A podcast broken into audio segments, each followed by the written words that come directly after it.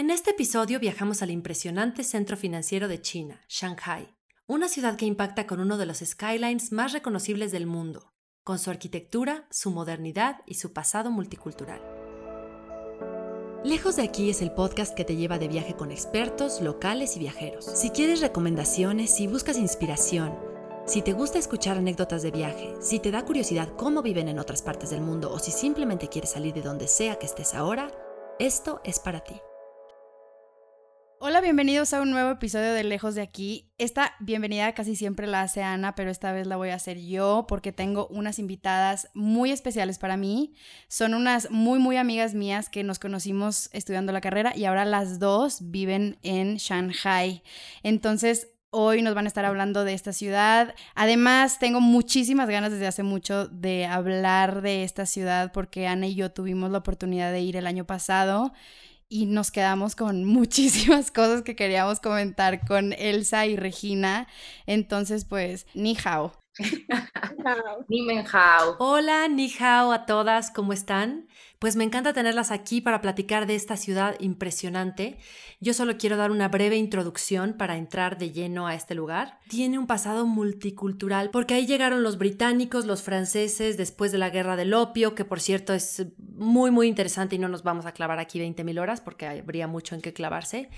Pero eh, gracias a que llegaron estos países, pues le dieron un toque muy especial a Shanghai, una influencia occidental que se nota y que a veces cuando uno ve fotos de Shanghai en particular, bueno, de ciertas áreas de las que vamos a platicar más adelante, notará que hay edificios que dices, eso podría estar en alguna ciudad europea, no en China, como no, no te lo imaginas así. Pero pues así sucedió. De hecho, por ahí de los años 20 la llamaban el París del Este y estaba lleno de, de arte y de moda, de salones de baile, de restaurantes, etc. De hecho, era un lugar que se consideraba de, de vicio y de como de perdición porque había mucho, no sé, mucho que hacer, ¿no? Pero después en los años 30 llegaron los japoneses y para el final de la Segunda Guerra Mundial ya las concesiones ya habían sido cedidas a los japoneses. En 1949 llega el Partido Comunista y bye al Shanghai, al París del Este, se acabó, bye, finito. Porque así Shanghai pues, se cierra al mundo, China se cierra al mundo. Y hasta los años 90 China se reabre y entonces el líder de ese momento, que era Xiaoping, dice, esta ciudad va a ser nuestro motor y nuestra punta de lanza porque iban directamente contra Querían competirle a Hong Kong y de hecho tiene una frase que decía, si China es el dragón, Shanghai es su cabeza. Y se nota, y es algo de lo que vamos a platicar más adelante, pero hoy pues es este lugar tan abierto, tan moderno y a la vez tan fincado en el pasado. Es muy interesante, entonces ya no puedo esperar, ya sé que ya hablé muchísimo, pero no puedo esperar a que me platiquen ustedes un poquito de cómo se vive y qué podemos hacer en Shanghai. Entonces ahora Elsa y Regina ya les vamos a ceder el micrófono. Eh, quiero que me platiquen un poco su visión como locales. ¿Por qué alguien querría ir a Shanghai de tantos lugares y ciudades que hay en el mundo? ¿Por qué alguien escogería ir a Shanghai? Y además, China siendo un país tan grande y, y no lo puede recorrer todo, aunque hubiéramos querido, pero creo que necesitarías muchísimo tiempo para hacerlo. ¿Por qué Shanghai tiene que ser una parada obligatoria. Yo creo, la verdad, que vale muchísimo la pena conocer eh, China y, bueno, en específico Shanghai, para romper con el estigma que tenemos, yo creo que en muchísimas partes del mundo, de que China es un país sucio, ¿no? Que la gente a lo mejor eh, es muy mal educada, no sé, tenemos creo que como muchas creencias que hasta que no vas realmente y tienes la experiencia de, de conocer eh, de abrir tu mente, no te queda claro. Y la verdad es que a Regina y a mí nos ha pasado que con las personas que han ido de visita o, que, bueno, hemos tenido la oportunidad de ver por allá, de verdad salen felices. O sea, se, se topan con, con un mundo súper diferente a lo que pensaban que era China. Sí, a mí lo que me encanta de Shanghai es que es una ciudad súper contrastante. Yo siempre le explico que es como una dualidad que, que existe porque puedes ver desde lo más antiguo hasta lo más moderno. Es una ciudad donde puede haber un templo y al lado un edificio altísimo. Eh, entonces es una ciudad que tiene muchísimo que ofrecer. Y creo que también eh, una, una parte importante de esto es que es una ciudad que te reta muchísimo. Y no solamente viviendo allá, ¿eh? también como turista, empezando por el idioma, por ejemplo, ¿no? Eh, que la verdad es que sí, mucha gente a lo mejor no, no, habla inglés, entonces te las tienes que ingeniar para ver cómo llegas de X punto a tu hotel. Eh, mucha gente también habla de la comida, no sé, la verdad es que sí es una ciudad que te reta muchísimo y eso creo que está increíble. Sí, yo tengo, bueno, de la primera impresión, porque nosotras volamos directamente de México a Shanghai. Entonces, una de mis primeras impresiones de Shanghai fue, bueno, de China en general, pero vamos a hablar de Shanghai que es enorme. O sea, que una cuadra, puede, o sea, que puedes caminar una cuadra y tardarte, no es broma, 15 minutos caminando esa cuadra, cuando en cualquier lugar tú puedes decir como, hay una cuadra X, son unos pasitos. Tú estás en Shanghai y te sientes de que un enanito, como una, una muñequita de Polly Pocket, ¿sabes? Porque los edificios están enormes, están anchos. Nunca has visto nada así en tu vida. O sea, yo me acuerdo la primera vez que fuimos, ahorita hablaremos más de las zonas, pero cuando fuimos a, The Bond, que es donde se ven todos estos edificios, y luego nos fuimos del otro lado y volteé para arriba, es que nunca, creo que no les puedo explicar con palabras lo que sentí de ver una cosa tan grande en mi vida. Sí, como que a mí mi impresión de Shanghai fue que es el lugar donde China como que echó toda la carne al asador. O sea, el, el transporte, el tren que te lleva a la ciudad, que va a 400 kilómetros por hora. Parece como que China eh, quiso probar un punto con Shanghai, como esto es todo lo que podemos hacer, obsérvanos y observa nuestra grandeza, ¿sabes? Entonces es espectacular, pero es cierto lo que dice Elsa, que es un viaje retador en muchos sentidos porque te enfrenta, o al menos así lo viví yo, con tus propios prejuicios como de viajero, que crees que tienes controlados, que crees que eres una persona que viaja y respeta y entiende todo lo que le pasa, y China te enfrenta a no estoy entendiendo el idioma, no estoy entendiendo cómo actúan, no estoy muchas cosas que te enfrentan, entonces coincido muchísimo con ese punto. Sí, exacto. Y también lo que dice Regina, que de hecho es muy literal. O sea, hay un templo que se ve, o sea, tú estás adentro del templo y volteas para arriba y se ve los edificios, ah, o sea, se ve la ciudad moderna, pero estás en un templo súper bonito y súper antiguo, así como que tiene oro y todo. Y tiene monjes y tiene, y al lado está rodeado de, de edificios. De modernidad, sí. es cierto, es cierto lo de la, la dualidad. Entonces me, me encantó el punto de la dualidad. Yo sé que ustedes son casi ya se pueden jactar de ser unas guías de turistas, porque además cada semana yo las veo en sus Instagram stories que reciben a una persona nueva. De hecho, deberían ya poner su agencia de viajes. Platíquenos un poco de, primero, ¿cuántos días ustedes recomiendan que alguien se quede en Shanghai? ¿Y cuál sería su itinerario ideal? Para conocer bien, bien la ciudad, justo como, como están diciendo, la verdad es que Shanghai sí es una ciudad enorme. Obviamente como turista no todo vale la pena, pero yo diría que que entre más o menos una semana, como cinco días. Con cinco días ya te da tiempo de, conocer súper bien. O sea, nosotros ya, como justo sí hemos tenido muchas visitas, y yo no sé qué pasó el año pasado, que literalmente si era por lo menos una al mes, pero muchísima gente ha decidido ir a Shanghai, que obviamente es algo increíble.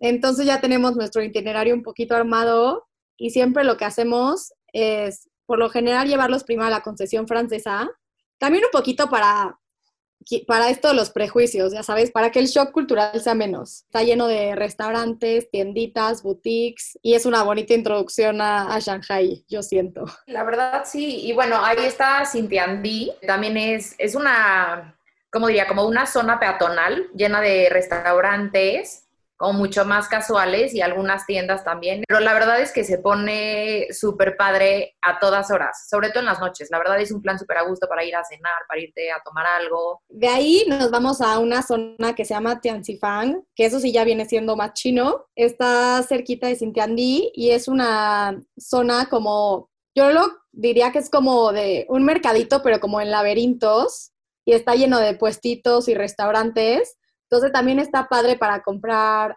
souvenirs o, o, comer comida china. Y ya de ahí podemos ir a West Nanjing.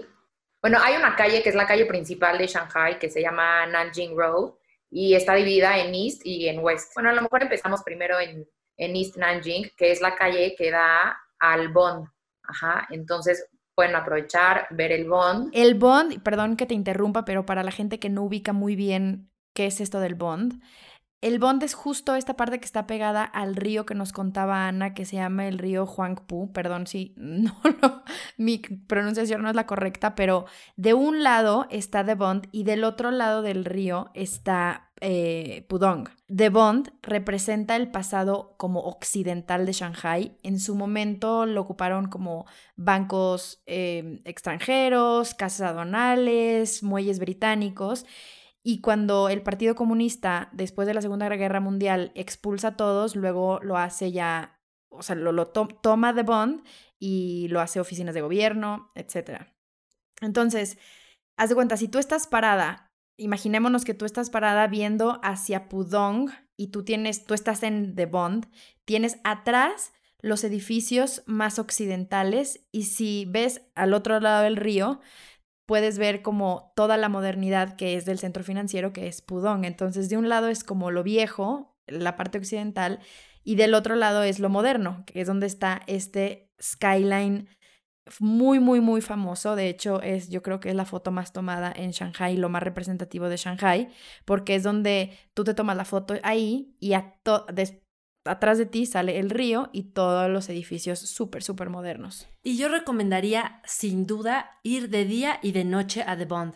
Eh, vale la pena ver los dos escenarios porque es muy, absolutamente diferente. Verlo de día es muy bonito, puedes caminar por todo este paseo, que es un paseo muy largo, y de noche se ilumina, de hecho lo encienden eh, los fines de semana entre las 7 y las 10 de la noche, cada hora hacen un pequeño show de luces, un pequeño entre comillas, porque ahí nada es pequeño, porque ahí todo parece que estás en el espectáculo más grande de Disney, pero hay que ir de día y de noche y sobre todo si quieres una buena foto en la que no esté retacada de gente, eh, no te quedes en el centro donde de inmediato te bajan las primeras escaleras porque vienes de la Nanjing Road y luego, luego cruzando la calle vas a encontrar unas escaleras que te van a llevar a esta especie como de malecón, entre comillas. Vete hacia la izquierda o a la derecha y vas a encontrar espacio ilimitado para todas las fotos que quieras, pero ve de día y de noche. Eh, entonces, bueno, es como empezar, eh, justo como comentan, tomándote la foto en el Bond,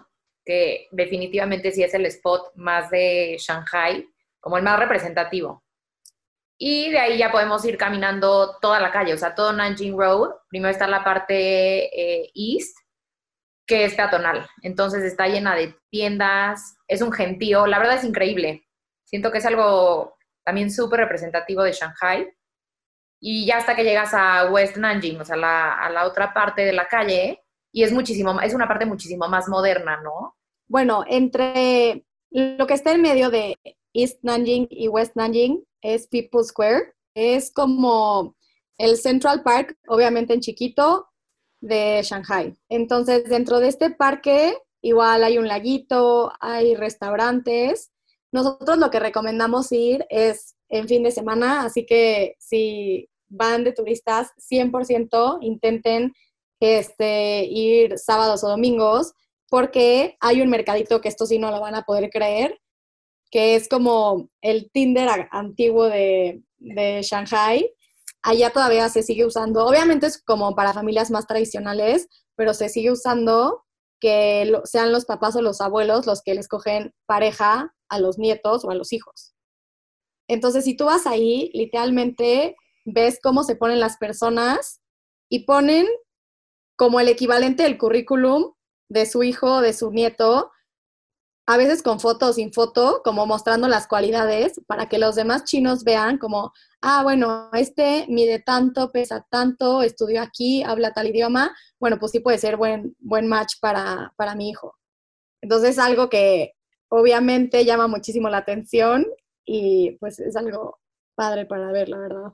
Es impresionante esa parte que justo lo del mercadito que comenta Regina, la verdad es impresionante, muy poca gente ha ido, creo, o sea, hablando de turistas, como que nadie, nadie lo conoce y de verdad no saben cuánta gente hay. O sea, ponen el currículum que dice Regina sobre un paraguas y no das crédito de la cantidad de paraguas que hay. O sea, hay gente promocionando a sus hijos, nietos, etcétera. Y no, es impresionante. O sea, no das crédito de que de verdad existe algo así. Y bueno, siguiendo en esa zona, también ahorita que hablábamos de West Nanjing, ahí está un Starbucks que durante mucho tiempo fue el Starbucks más grande del mundo. Hay muchísima gente que dice, ay, no, la verdad no queremos ir a un Starbucks, o sea, ¿qué puede tener de especial, no?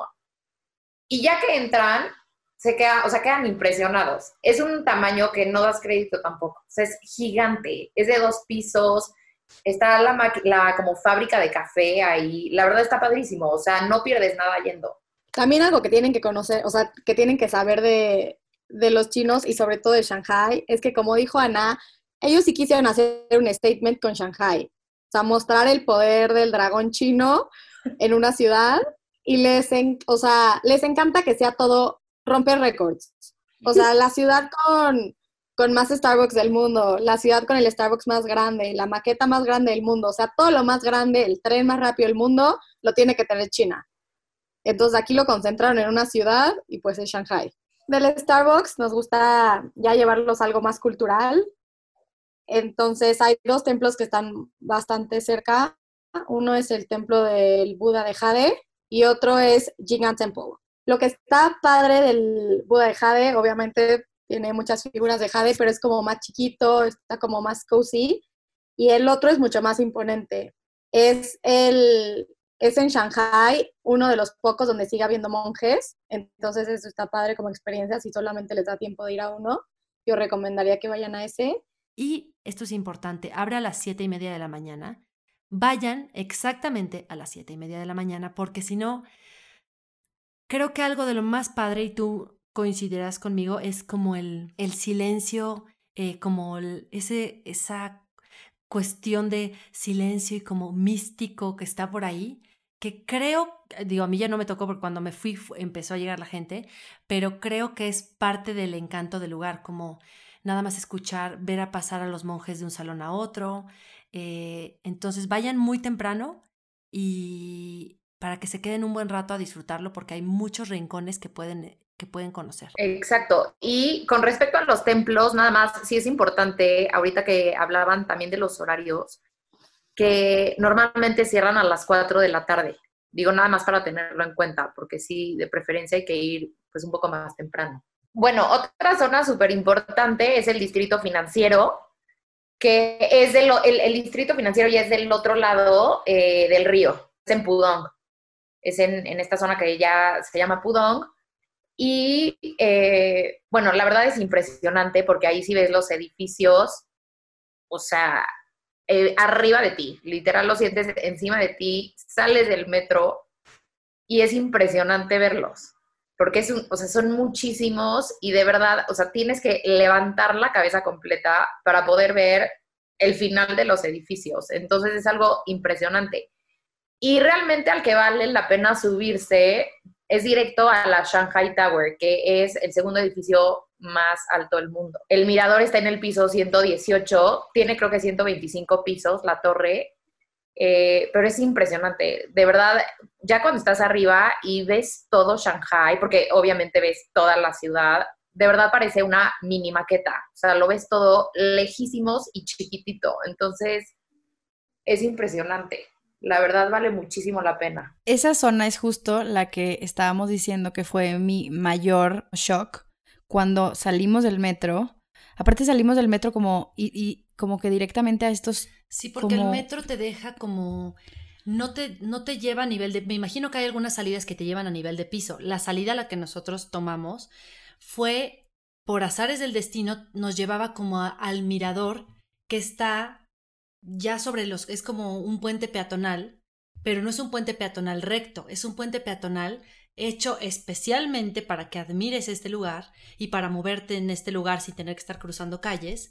Y este, cuando sales ahí, como sales a media altura, no estás ni en el piso, como estás a la mitad, puedes ver hacia abajo y eso ya es suficientemente vertigoso. Y luego puedes ver hacia arriba y estás como envuelto de todos estos edificios que además hay algo en los edificios asiáticos que les gusta hacerlos como con picos, como con formas súper que creo que Elsa se subió a uno de esos edificios. ¿no? Ay, sí, después ahorita nos Sí. cuentas, porque a mí creo que nunca no me, has dado, me ha dado más vértigo que ver esa foto de Elsa Sí. colgada en una torre ahí como una loca. De terror. Las dos, porque Regina también se subió. Regina, no, o sea, No están, están locas. locas. porque yo nada más de estar ahí, yo en la seguridad del puente peatonal, que es una gran, sientes muy seguro, está muy bonito con sus bardas. Yo no sé cómo se atrevieron siquiera, nada más de ver el edificio, te quieres como hasta meter en la parte del medio del puente de, no, no, sobre todo para la gente que le da vértigo, es una experiencia. Es un, y, y es, y es una experiencia desde estar abajo, como dice Elsa, que tengas que levantar toda la... O sea, Sí, literal tienes que... tienes que ir hacia atrás. Te tienes que ir hacia atrás para ver el edificio completo. Y no o sea, obviamente la, la Shanghai Tower es la más grande, pero todas las que están a su lado también están enormes. Entonces no nada más es como, ay, mira, esa torre No, está enorme. Estás como que te atraparon. Sí, es un shock. está Y cool. sí es, y sí es cierto que la que vale la pena subirse es a la Shanghai Tower, porque además sí es la segunda torre más alta del mundo, pero es la que tiene el observation deck más alto. O sea, vas a estar más, es, es donde vas a estar más alto en cualquier torre, porque la torre que está en Dubai, que es la primera, su observation deck está en un piso mucho más abajo que esta.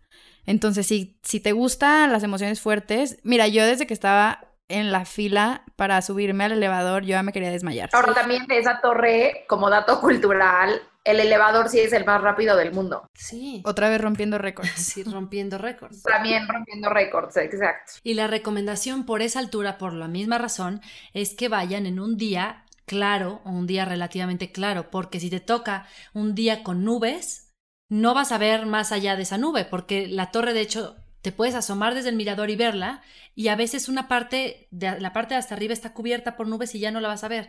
Entonces es importante que el día que vayan se cercioren que sea un día claro y si se puede, en mi opinión, estaría muy padre ir y estar ahí un poco de día, ver el atardecer y verlo de noche también, o sea, quedarte un buen rato.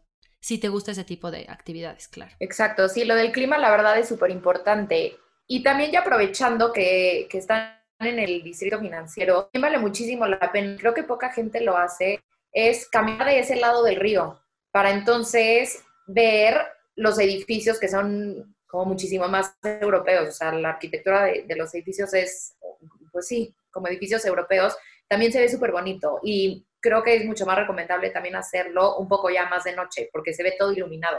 Un lugar también muy emblemático de Shanghai eh, es un lugar que se llama Yuyuan, que es como Ancient Town. Y es pues una ciudadcita, digamos, chiquita, donde adentro están los jardines de Yu. Son enormes, enormes, enormes. O sea, te tardas años en recorrerlos y si tienen como alguna referencia china, literal sería esto. Es como el típico jardincito, por ejemplo, Mulan, típico jardincito con laguitos y todos los, los edificios con, los, con las esquinas para arriba, todo rojo. Entonces, la verdad, está increíble y sí vale muchísimo la pena. Sí está muy lleno, entonces sí recomendamos que vayan como lo más temprano que se pueda para que no les toque todo el gentío. Otro lugar que también vale la pena ir por la experiencia, la verdad, pero que sin duda es lo que yo dejaría al último, es ir al Fake Market, que está en una de las estaciones del metro, en, se llama Shanghai Science and Technology Museum, la estación, y el Fake Market literal está ahí adentro. O sea, no te tienes que salir de la estación del metro. Vale la pena ir, la verdad, por curiosidad, por ver cómo funciona. Sí hay gente que literalmente le dedica un día al fake market porque puedes encontrar todo. O sea, las cosas que no ni siquiera te imaginas que puedan ser falsas existen. Mucho más allá de bolsas y relojes, literalmente hay todo falso. Entonces, pues estableciendo las prioridades de cada turista, eh, puedes ir nada más a conocer y dar la vuelta o literalmente aventarte todo el día. Sí, y además ahí, ahora iban a tener que ejercitar su, su habilidad de regateo, porque obviamente te dicen un precio y tú tienes que darles otro, y es difícil la gente, a mí no me gusta regatear y como que me incomoda el no, 10, no, 5, no, se siente como raro, pero ellos están preparados, de hecho, ahí llega un punto en el que ya te dicen, si te vas, te dicen, no, no, no, regrésate, ¿cuánto querías pagar? No, pues 5, ya, 6. Bueno, Ahora, seis. Hablemos un poco de esto del regateo, porque cuando fuimos nosotras dos a Ahora, no China, en tu- debe tuvimos, regatear. no, pero sí, en, digo, obviamente no en, en tiendas como supongo que bien Sí, no, no establecidas, no, pero cuando a- vas a un mercadito, sí hay mucha cultura del regateo en China. Y a mí me habían dicho antes de ir, como, si quieres regatear, o sea, regatea, tipo, si ellos te dicen 500, tú les dices 10. Pero luego fui con, esa, con ese mal consejo y me aventaron una silla, o sea, real. Es que hay una línea muy delgada entre ofenderlos y entre quiero obtener el mejor precio por, por de ese artículo. O sea, no se vayan muy así, pero sí bájenle una buena cantidad. Por lo menos, yo creo que si te dicen 500, tú tienes que decir 100. Un 30% abajo tiene que estar, o sea, por lo menos sí. Sí es buen consejo, o sea, a lo mejor sí, digo, si te lo estaban dejando en 500, no te bajas a 10. Pero sí la idea es dar un precio ridículo, porque de verdad sí logras sacar cosas a muy buen precio, o sea... No, exacto, y siempre sales con algo, o sea, yo las veces que voy, no sé, muchas veces de que voy a llevar gente a acompañar o así, siempre sales con algo, una funda nueva de celular, Sí. lo que sea, o sea, exacto, no siempre son cosas fake. Sí, y hay todo tipo de souvenirs, no solo se imaginen bolsas Louis Vuitton piratas, también hay souvenirs chinos, hay este mochilas, maletas, todo lo que puedan decir, tenis, o sea. Bueno, nada más un punto también importante, o sea, de, de lugares a los que pueden ir, sí mencionaría Disney, también en caso de que lleve, de que tenga suficiente tiempo. La verdad, el parque está increíble. Creo que es el Disney con más tecnología de todos. Entonces, está increíble. Por ejemplo, a mí el juego de Piratas del Caribe me subí creo que tres veces. Me fascinó. Sí, sí es Disney, sí están las princesas, sí está tipo los personajes de Disney, pero está muy padre verlo como en ya sabes, escrito en chino y como la música está, es de Disney, pero con un toque chino. El desfile, el parade que hacen, sale Mulan gloriosa. Si tienen tiempo y si les gusta ese tipo de cosas, o sea, hay gente que no se para en un Disney ni por error, pero si sí les gusta Disney, no dejen de ir porque no es tan fácil regresar. Oigan, pues yo quiero hablar del el shock cultural, como que las concepciones de civilidad que tienes tú no son las mismas que tienen ellos. La gente se mete en las filas, la gente te empuja, la gente no ellos como que no tienen el concepto de como de espacio personal y también la gente escupe y eso fue una de las cosas que a mí más me choqueó como que tienes que ir con una mente más abierta de la que pensabas que tenías. Sí, tienes que como cambiar el cambiar el chip. O sea, tú estás acostumbrado a hacer fila y que entre una persona y la otra, estoy hablando de tiempos antes de COVID. Obviamente ahorita ya la costumbre es que todos estemos distanciados, pero en esos tiempos, es decir, hace no lo sé, seis meses, este, estás acostumbrado a que haya un espacio entre la persona y otra. En China no. Y no es una grosería, es como ellos se mueven. Pero para ti es un... A mí, yo recuerdo haberme metido un elevador chiquito en el metro eh, y se metieron todas las personas que pudieron haber cabido dentro de ese elevador. O sea, casi casi cargábamos a alguien casi, Casi era de y yo decía, bueno, el elevador va a subir y luego va a bajar por ti y por todos los demás. Y para ellos era como, no, este elevador tiene espacio para 10, vamos a meter 10, como sea, carriola, el bebé, la abuelita, todos adentro, pero sí tiene que haber un, bueno, así es aquí y tú estás aquí. Sí, o sea, lo que yo creo es que todo lo que pasa en China tiene obviamente un contexto histórico. China viene de un régimen súper opresivo. Entonces la gente, y esto yo lo, entendí después de que leí un libro que se llama Wild Swans, se lo recomiendo muchísimo, porque es la historia como de China contada a través de una abuela, una mamá y una hija china. Entonces puedes ver todo el cambio, o sea, desde la época de los emperadores hasta ahorita más o menos. Y eh, ahí es donde lo entiendes, donde todo lo que pasa en China viene a raíz de que es un país que vivió bajo, bajo la opresión. Entonces, no es solamente, eh, o sea, están acostumbrados a luchar, sobre todo los, los, viejitos, las personas más grandes, por comida, porque tú, tú, claro, dices, bueno, me voy en el elevador, ¿qué sigue? Pero ellos era un, es que si no te vas en este ya no te fuiste. Entonces, todo viene a partir de eso, ¿sabes? La parte de las filas, o sea, es súper común que estás en el súper y llega, o sea, vas a pagar y se te mete una viejita y, puta, obviamente la quieres matar, pero es como, es que ellos vienen desde no lo hacen desde el punto de ser mal educados, es que ellos se criaron así, de que a ver quién llega primero, a ver quién puede comer primero. Si lo ves desde ese punto de vista, ayuda un poco a que digas, bueno, ok, no es que sea mala educación como nosotros lo entendemos, es que tiene una explicación. Estoy totalmente de acuerdo con Regina en esa parte.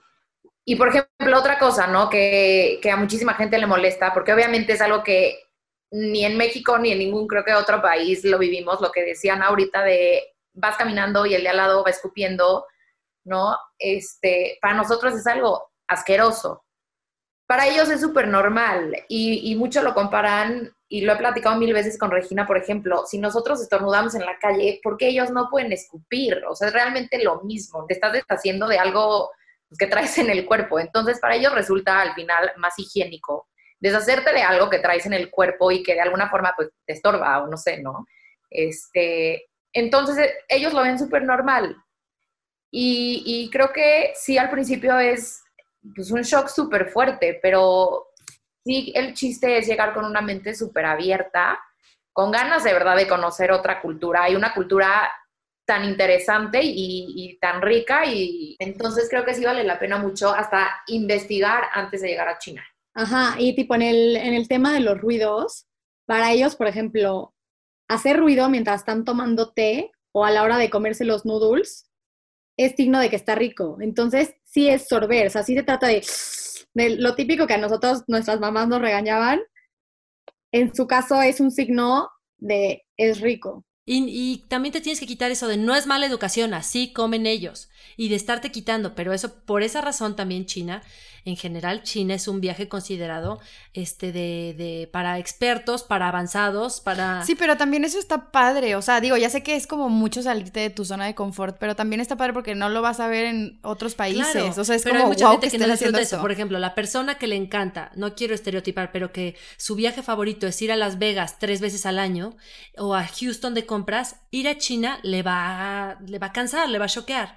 Es para ese tipo de viajero que es más aventurero. No, y que quiere, como dice Elsa, realmente conocer. Hacer a un eso para conocer. Conocer una cultura que además es totalmente opuesta a la tuya. Es una cultura milenaria y es una cultura muy, muy, muy interesante. China en general, y bueno, Shanghai en este caso, o sea, son ciudades que no solamente se no solamente las vives como haciendo checklist de, ah, el museo, el restaurante, sino literalmente la caminas, la respiras, porque es todo, hasta los olores son, son parte de... Exacto, y es algo que yo también, acabas de decir algo que justo yo también lo llegué a pensar, como que Shanghai es una ciudad que se vive con todos los sentidos. Y ya que tocaste este tema de los sentidos, podemos hablar un poco sobre la comida. En China pasa como en México, que dependiendo de la ciudad o de la región, van a tener platillos típicos diferentes.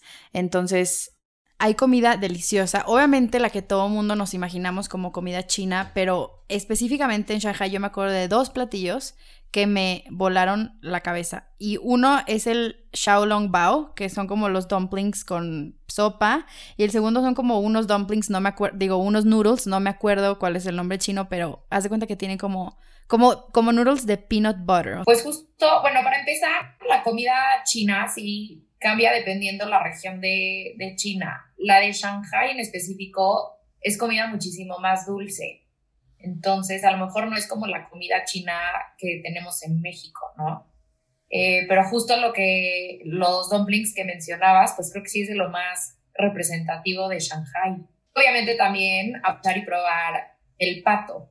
Hay lugares buenísimos para comer pato, es delicioso. Yo creo que uno de los más, bueno, que en lo personal me, me gusta pues llevar a los a las personas que van de viaje, se llama Dadong para probar el pato.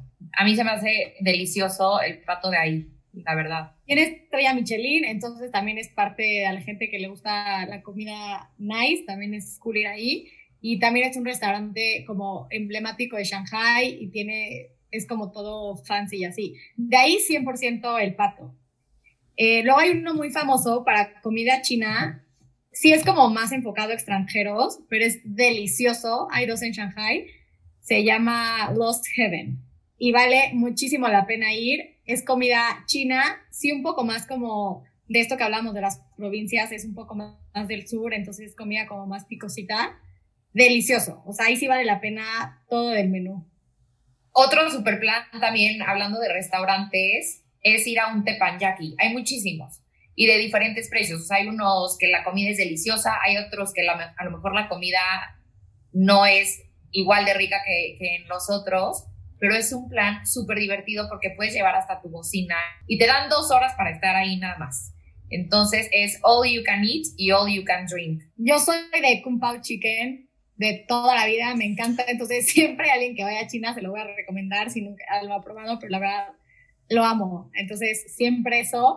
Y bueno, algo que también nos gustaría decir es para la gente que, que planea salir de fiesta en Shanghai, algo que no se puede perder es que igual que en México saliendo del antro vas por tacos, aquí literal vas por tu bowl de arroz y le echas los ingredientes que tú quieres, entonces es deli, es una experiencia que también tienen que vivir. Ya le tenemos cariño, exacto, como dice Regina, ya es, ya es tradición, en vez de tacos pues ya comemos arroz. Son carretitas, o sea, como si fuera un puestito literal de tacos, pero son carretitas y ahí te preparan el arroz en dos minutos. Y claro que hay gente, o sea, literal como un puesto de tacos que platicas con el de junto y todo. Es exactamente lo mismo, pero con arroz o noodles. ¿Y como qué lugar recomiendan para salir? O sea, ¿en qué zona hay lugares o están regados por todo el centro o por dónde hay un buen lugar? Hablando como de turistas, o sea, los lugares más famosos, creo que son dos. Uno que se llama Bar Rouge, que tiene una vista impresionante porque es una terraza, bueno, hay parte abierta, bueno, terraza y también tiene parte cerrada. Es un bar antro, la verdad impresionante, con una vista al Bond padrísima.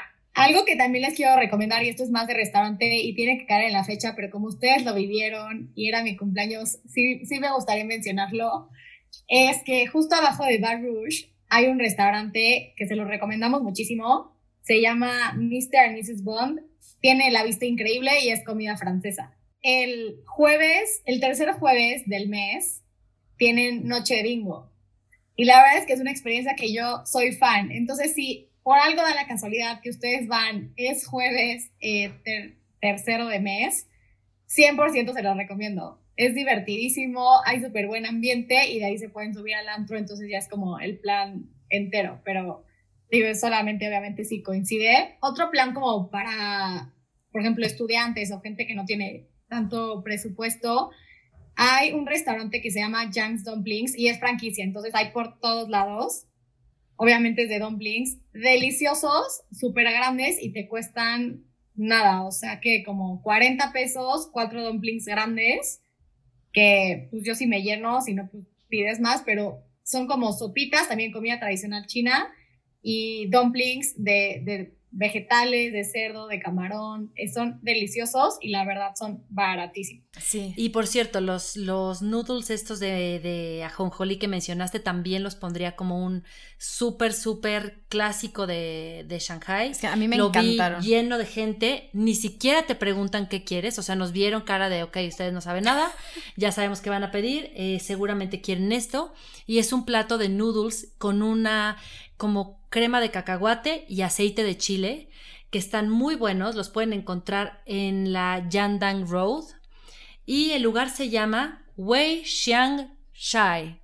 Seguramente nuestras invitadas dicen, por supuesto que no se llama así, pero este lo vamos a poner en el, en el Instagram para que lo puedan leer, definitivamente, porque no, a ver, no se me da mucho el chino, pero está muy bueno y tiene más de 30 años en Shanghai, entonces sí se los recomendamos mucho y además es una baratija, es decir, creo que cuesta como unos 50 pesos mexicanos, un platón buenísimo.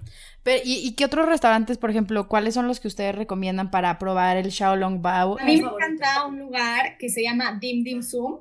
Obviamente es comida dim sum, que es como más cantone, cantonesa. Y ahí los Xiaolong Bao son espectaculares. Yo sí lo considero un must. Está en West Nanjing Road, como a la altura como de la parte peatonal, cerca del Starbucks. Entonces, 100% les, les recomiendo que lo prueben ahí. Son de lo, es de lo más rico. Mis favoritos son de un lugar que en realidad es taiwanés y que no solo lo hay en Shanghai. Entonces, si van a hacer un viaje por todo China y en Shanghai ya no les dio tiempo de comerlos, los hay en Beijing, los hay en, si van a Hong Kong también hay. Se llama Din Tai Fung y eh, es un lugar tal vez un poco más caro que, un poquito más caro que estos que hemos mencionado, pero están hechos con una, de una forma tan, casi casi parece que te están trayendo unas bellezas de, de dumplings perfectamente cerrados y se comen tradicionalmente picándolos con los palillos chinos, los picas para que les salga la sopita, entonces sale la sopa sobre una cuchara, están buenísimos y ya pides varias guarniciones como unos... Eh, que son unos ejotes verdes con puerco eh, como molido, con, con chile. chile de Sichuan, de Sichuan ¿no? buenísimo. Como... Lo recomiendo mucho. Sí es, es cadena, es taiwanés y no es tan barato, pero súper es una súper comida. Sí, como que siento que luego mucha gente como que por ser cadena le tiene como cierto, como ay, no debe, no debe ser tan bueno, pero bueno, a mí también me gustó mucho este restaurante, pero digo... Sí, si tu palabra, por ejemplo, yo soy muy payasa con lo que como, nada se me antoja y, y de la calle es muy difícil que yo quiera comer algo, entonces estos lugares, no quiero caer en lo, en comer en McDonald's, ¿verdad? Pero este es un lugar donde sí es cadena, pero es excelente y son los sabores, o sea, lo pruebas y dices, esto sabe exótico. Sí. Está muy bueno, la verdad. Y bueno, ahora queremos tocar un tema muy importante que a nosotras nos pasó y nos complicó un poco la vida, que es la cuestión del Internet, la cuestión de no tener tarjeta de crédito china, que eso te, eso te, no te permite tomar Didi, no te permite tomar las bicicletas, porque todo se paga con su, con un sistema que ellos tienen que se llama WeChat. Entonces, para un extranjero, ¿qué recomiendan? ¿Cómo se mueve la gente allá? ¿Qué pasa con el Internet? Y cosas que, sobre todo, cosas que tienes que tomar en cuenta antes de ir, porque, por ejemplo, si quieres bajar un VPN allá, estás loca, o sea, ya, no, se, puede. Entonces, sí me gustaría que hablemos bien rápido de las cosas que, con las que te puedes preparar para, para, para que tu viaje sea bueno y cómodo. Ok, para tener un viaje más práctico, por así decirlo, Cosas que por lo general recomendamos. Número uno, aparte del VPN, pero es tener en tu celular eh, la, la, foto de tu hotel o la tarjetita con la dirección en chino. Cosas prácticas por si probablemente te vas a topar con alguien que no habla inglés y te le enseñas la foto de agua, le enseñas la foto de que quiere un baño, cosas así para que sea más fácil y todo el mundo te entiende y tú no te estreses. Entonces, eso por un lado. Eh, por el otro, el VPN, obviamente, básico el inter, eh, bueno, no es que esté prohibido el Internet, más bien está bloqueado todo lo que tenga que ver con Google. Entonces, WhatsApp, Facebook, Google. Todas las aplicaciones que normalmente, bueno, que utilizamos en México o en cualquier parte del mundo. Exacto, todo está bloqueado. Entonces, nosotros lo que hacemos es bajar un VPN que lo que hace es mandar la señal de que estás en otro lugar del mundo y entonces ya puedas tener acceso a, a todo esto. Pero claro, como dicen, estando dentro de China ya no lo puedes bajar. Entonces, eso 100% lo tienes que tener desde antes. Y bueno, hay varias aplicaciones gratis, obviamente nosotros tenemos de pagar, pero si vas por pocos días, hay dos opciones, que bajes gratis o que bajes un trial de 7 días de uno que se llama ExpressVPN, que es de los mejores, y con eso ya no tienes ningún problema. Otro, otra cosa súper importante es, como, me, como decía Ana, la verdad es que hay muchísimos lugares en los que no te aceptan pagar con tarjeta. Entonces sí es súper importante llevar efectivo todo el tiempo. Ahora, por ejemplo, todos los chinos, como dice Ana, pagan con un sistema que ellos tienen en su celular. Entonces ellos se hacen cuenta que hay muchos lugares donde no sé, sería más fácil como que ya tener tú este sistema. ¿Se puede tener tú uno como extranjero o ni de, o ni de chiste es nada más para chinos, necesitas una tarjeta china? para pagar con WeChat, que es, eh, es algo como muchísimo más complejo que WhatsApp, pero es, el, es como nuestro WhatsApp un poco, ¿no? Eh, pero para, para pagar con WeChat sí necesitas una tarjeta china. Lo que sí pueden utilizar, creo, yo la verdad no lo utilizo, es Alipay que es igual otra pues, plataforma con la que puedes hacer este tipo de pagos. Creo que sí hay manera de pagar con Alipay, ¿no, Regina? Yo, yo lo tengo. Baja la aplicación de Alipay y hay una parte donde tú puedes poner tu tarjeta y funciona como de prepago. Entonces, le cargas dinero desde tu tarjeta internacional, no vas a tener ningún problema y pagas con eso. Entonces, 100% por ahí lo puedes resolver. Eso sería mi recomendación número uno. No saben todas las veces que Ana y yo la sufrimos por no poder pagar con el celular. O sea, literal, nos hacían señas de un... un lugar en particular donde además llegamos muertas de hambre, pero ya, y eran unos dumplings fritos súper ricos que habían, nos habían recomendado, y esto era dentro de un, de un mall, o sea, ni siquiera fue, pues, ¿cómo querías pagar con tarjeta ahí? O sea, de esos lugares que dices, no sea ridícula. Era dentro de un mall y cuando sacamos nuestro billetito, nos dijo que no. Y nosotros como... Sí, o sea, ni, con efectivo. Es, tu moneda. Y no nos la aceptaron. Entonces dijimos, qué manera de complicarle la vida al turista. Porque si nosotros no podemos tener tarjeta de crédito china, entonces simplemente no pudimos rentar jamás una bicicleta que nos hubiera sido súper útil porque por esto del, sobre todo en Beijing, que las distancias son... No, o pedir un Didi. O pedir sea, un Didi. ¿cómo le haces para moverte cuando cierran, en, o sea, cierran todo a las, no sé, Pues, creo que eh, 11 o a 12? pie, El- no lo sé. Pero con esto de Alipay, en ese momento no lo sabíamos, tal vez sea nuevo o tal vez no nos lo dijo Regina porque no nos quiso compartir. Pero está mu- es súper recomendable para que puedan tener acceso a todas las cosas que ellos tienen acceso. Y por último, ya nada más para cerrar este tema, necesitas visa para entrar a China. Y si sales, por ejemplo, no sé ahorita cómo con todo esto nuevo que está pasando con Hong Kong, pero si quieres salir tipo a Hong Kong, tienes que tener una visa que tenga doble entrada, porque si tú sales tan, si tú sales una vez de China y luego quieres volver a regresar, si tú no tienes una visa de doble entrada, no te van a dejar entrar. Entonces es muy importante que tú que saquen su Sí, visa. porque mucha gente quiere hacer algún otro, una salida. A Hong Kong es una salida muy natural. Mucha gente dice, pues de una vez a Hong Kong, porque puedes llegar este, de muchas maneras. O que quieras salir y, no sé, irte a Japón, irte a Corea, lo que sea. Es importante que cuando vayan pidan la de dos entradas, porque si se salen a Hong Kong y solo tenían la de una, sorpresa, no van a poder entrar y van a tener que tramitar otra en el país a donde se salieron, cosa que no quieren. Entonces, bueno, esa es una desventaja para mí lo de la visa, porque te complica un poco. Si vuelves a ir a Asia, ya China sabes que sin la visa, ni modo. Pero es un obstáculo. La verdad es una visa que se consigue muy fácil, no es muy cara, entonces no debe ser un obstáculo para ir, seguro. Oigan, y otra cosa que a mí me sorprendió muchísimo es que a pesar de que es mucha gente, porque es muchísima gente la que vive en Shanghai y la que se mueve diario en Shanghai, es una ciudad que es extremadamente limpia, o sea, no vi basura en la calle, no vi así nada, y además es una ciudad muy, muy segura. Al menos es la sensación y yo siempre también pensaba mucho en ustedes que nos platicaban que, que podían salir en la noche y regresar con tranquilidad y es algo que yo, yo personalmente sentí. En ningún momento este, dije, no, por aquí no, en esta calle no, esta persona me está, nada. Entonces, viajar, creo que viajar como mujer, mujer sola, mujeres nada más, creo que es un lugar que te sientes muy cómoda, ¿no? Sí, es una ciudad súper segura. Como dice Ana, en ningún momento te sientes insegura, sea la hora que sea, o sea, puede ser las 3 de la mañana, las 4 de la mañana, y de verdad te sientes totalmente segura, o sea, sin media preocupación, puedes ir caminando en la calle con toda la seguridad de que nada te va a pasar. Digo, como en cualquier lugar, creo que siempre tienes que, que tener precauciones y demás, pero la verdad es que yo no, no recuerdo ningún momento en el que me haya sentido como expuesta o, o, no sé, como algún peligro. La verdad es que no. Sí, exacto. De hecho, Shanghai es de las ciudades más seguras del mundo. Su tasa de crimen es súper baja y pues habrá, no sé, igual y te, digo, existe la posibilidad de que te roben, pero algo relacionado a lo que te podría llegar a pasar en México o algún ot- otro país, no sé, Latinoamérica, que creo que como mexicanos siempre traemos esa parte de, de seguridad como muy, no sé, muy pendientes, como que es algo importante para nosotros. Eh, Shanghai es completamente seguro para mujeres, para niñas. La verdad es increíble esa parte. Es de mis temas favoritos porque la libertad que llegas a sentir en una ciudad tan grande, yo creo que Shanghai es de las únicas.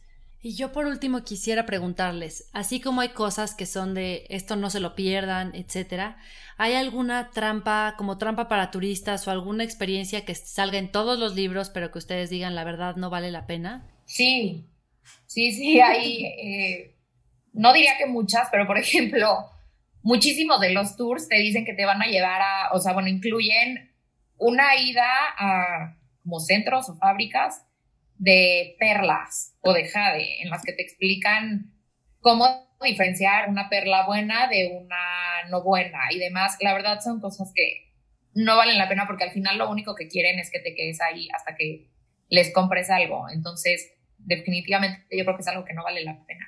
Exacto, o sea, el- cuando te digan que te van a llevar al mercado de las perlas, no vale la pena. Y bueno, hay un túnel, no sé si ustedes lo tomaron, que te lleva de, del lado de Pushi a Pudong. Está padre, pero la verdad sí está caro y no vale tanto la pena. Es un túnel que te lleva por abajo del agua y te lo, te lo ponen como oscuro y con luces y como que si estuvieras en un recorrido abajo del mar para llevarte al otro lado. Pero la verdad es que el metro hace lo mismo, también te cruza por abajo y el metro te cuesta tres yuanes lo otro es un robo. Entonces, pues eso también lo consideraría un poco como tourist trap.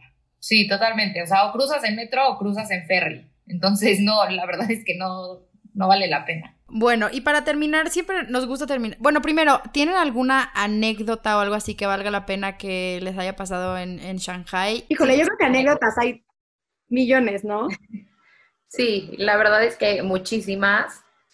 Eh, digo, creo que cada quien ha vivido como por su parte diferentes cosas, pero que haya, o sea, que valga la pena, no sé, contar que hayamos vivido juntas.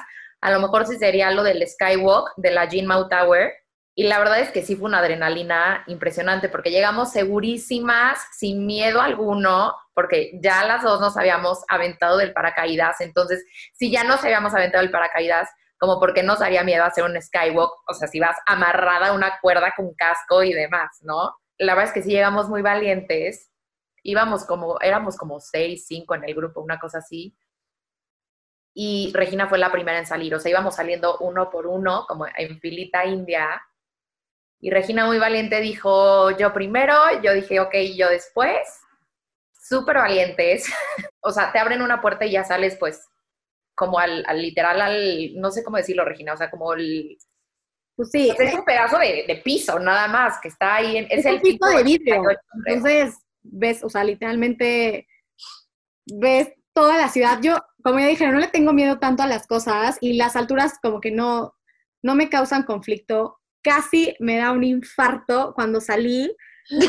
como, ves todo miniatura, yo no podía creer, o sea, de las mejores experiencias porque es una adrenalina máxima, pero sí no se lo recomiendo a gente que sí le tenga tantito miedo a las alturas, no hay forma. No, cuando Regina dijo, ay, ya me dio miedo, en ese momento, creo que yo ni me había asomado y en ese momento empecé a temblar. O sea, que dije, sí, a esta ya le dio miedo, a mí obvio también. Porque obviamente llegamos súper valientes, de que obviamente voy a sacar el pie y me tomas una foto con el pie volando y con una mano y solamente agarrada del strap. Bueno, no les podemos explicar lo que se siente cuando sales, porque obviamente sales y estás súper arriba. Para esto lo hicimos en la noche, porque queríamos ver que se viera todo de iluminado. Entonces salimos y obviamente te empieza a pegar el aire y te das cuenta de lo vulnerable que eres y que solamente te está agarrando un, pedazo de tela, por más seguro que dices que estás, o sea, al final es como, no puedo creer que estoy haciendo esto. Y es una caminata de cuántos metros, o sea, no es tanto. Es, una vuelta, o sea, literal, solo una vuelta al, pues, al edificio, o sea, a ese piso. Más o menos en qué piso es. Creo que es el piso 88. Ah, en el 88. O sea, y esta actividad se puede hacer casual así, tú la, tú la agendas, aunque seas turista, así. Sí, ahí sí reservas y, y, ya. puede pagar con tarjeta. Hay una, hay una página que se llama 24-7, 24-7 Tickets, y ahí puedes conseguir cosas, las puedes pagar con tarjeta internacional, entonces también para los turistas está perfecto. De hecho, organizan también como no sé, el paso en barco por el bond, eh, rentas una jeep y puedes, y te, igual vas haciendo un tour. Entonces, esa página está muy buena también para turistas, también puedes comprar trenes, entonces es bueno que, que la tengan a la mano. Y entonces, ahora sí. Ahora sí, la pregunta del millón, ¿solamente en Shanghai? Uy, es que hay millones de solamente en Shanghai, yo creo. A ver, solamente en Shanghai eh, la gente te va a parar en la calle para pedirte fotos por ser extranjero. Yo creo que eso es un general de solamente en China, porque es en toda China. No, no quiero caer como en lo cursi, pero creo que sí, y es algo de lo que hemos platicado muchísimas veces entre las dos. Creo que solamente en Shanghai puedes sentirte como tan libre, tan tú, o sea, a pesar de que estás en un país que al final no eres libre en muchísimos sentidos, tipo con lo del VPN y las redes sociales y, demás, ¿no? O sea, siendo un país tan controlador, creo que te puedes sentir muy libre, o sea, y es algo que a las dos nos encanta, ¿no? Ese sentimiento de, de, verdad ser tú, poder hacer lo que, lo que quieres, conocer lo que quieres, este, no sé, e, es un sentimiento increíble. Es un país que a pesar de toda esta parte de control, hace, te hace sacar tu lado más auténtico. Es tan diferente todo que literal te impulsa a sacar tu lado más auténtico en todos sentidos, hasta el lado más creativo a la hora de hacer mímicas para que te entienda el chino que lo que quieres hacer, ¿sabes? O sea, como que es un es algo pasa que te invita a sacar como tu lado más libre, más auténtico, más creativo. Entonces, la verdad, por esa parte, no solo viviendo, pero sino también como turista. Siento que es algo que, que tiene mucho Shanghai. Pues muchísimas gracias, la verdad es que a mí me encantó platicar con ustedes de esta ciudad, que además que yo sé, porque ya me han platicado que ustedes aman y o sea, casi casi son como testigos de Jehová eh, diciéndole a la gente de esta ciudad. Entonces, mil, mil gracias por haber aceptado esta invitación y mil gracias por habernos permitido tener esta, esta plática y darnos sus mejores recomendaciones. Esta perspectiva local de alguien que, que lo ve de fuera, pero también de dentro, porque digo, hablar, ah, si lo habláramos con un chino tendría otra... Pero cómo son los ojos de una persona de fuera, pero que ya entendió, que ya le cayó el 20 de, de muchas cosas que como turista no, entonces tal vez ya con su, su perspectiva eh, quien nos escuche y vaya después ya vaya como un poquito más adelantado en ese aspecto, ¿no? Eh, y pues sí, les agradezco mucho que hayan estado aquí. Tenemos que regresar, tenemos que... Háblenle a la, agencia Elsa Regina, les vamos a dejar sus redes sociales, no es broma. Para que los pasen. Es broma, pero sí queremos regresar y queremos tomar todas estas recomendaciones que nos hicieron falta. Excepto el Skywalk. Ah, no, bueno, eso, eso es de locos. eso está fuera de toda consideración. Pero muchas gracias. Ya con esto yo espero que, que, mucha gente se le antoje más China, que se le antoje ver esta parte moderna, pero antigua, este, desordenada, pero extremadamente ordenada en otros aspectos. Entonces, sí, pues sí. Eh, quiero también dar una una aclaración que no hablamos de muchas cosas porque nos eh, como China es una es un país tan tan grande queremos hacerlo como por episodios que de hecho no nos no nos daría tiempo de hablar como de China general. Obviamente la muralla china la ciudad prohibida todas esas están en otra parte no no están cerca de Shanghai de hecho te tienes que ir a Beijing. Entonces eso después hablaremos de eso. Muchas gracias a todos los que nos escucharon y como siempre nos vemos en el próximo episodio